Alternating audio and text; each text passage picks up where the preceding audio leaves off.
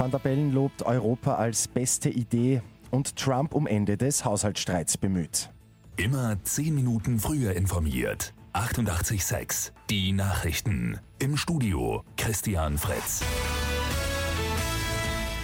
Bundespräsident Alexander van der Bellen hat in seiner Neujahrsansprache daran erinnert, dass das vereinte Europa zur Friedenssicherung gegründet worden ist.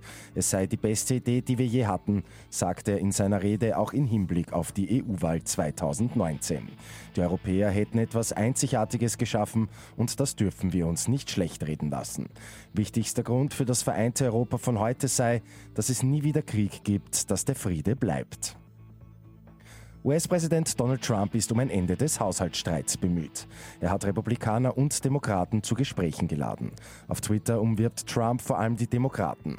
Grenzschutz und die Mauersache und die Haushaltssperre sollten nicht der Punkt sein, an dem Nancy Pelosi ihren Vorsitz beginnt. Wollen wir einen Deal machen, schreibt er.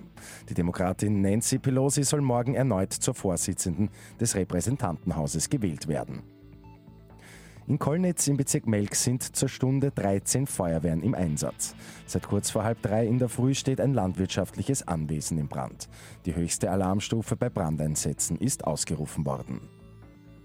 Und Riesenerfolg für Skifahrer Marco Schwarz. Die gute Nachricht zum Schluss.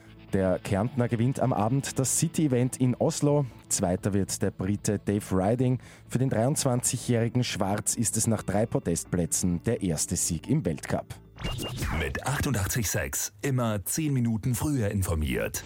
Weitere Infos jetzt auf Radio 886 AT.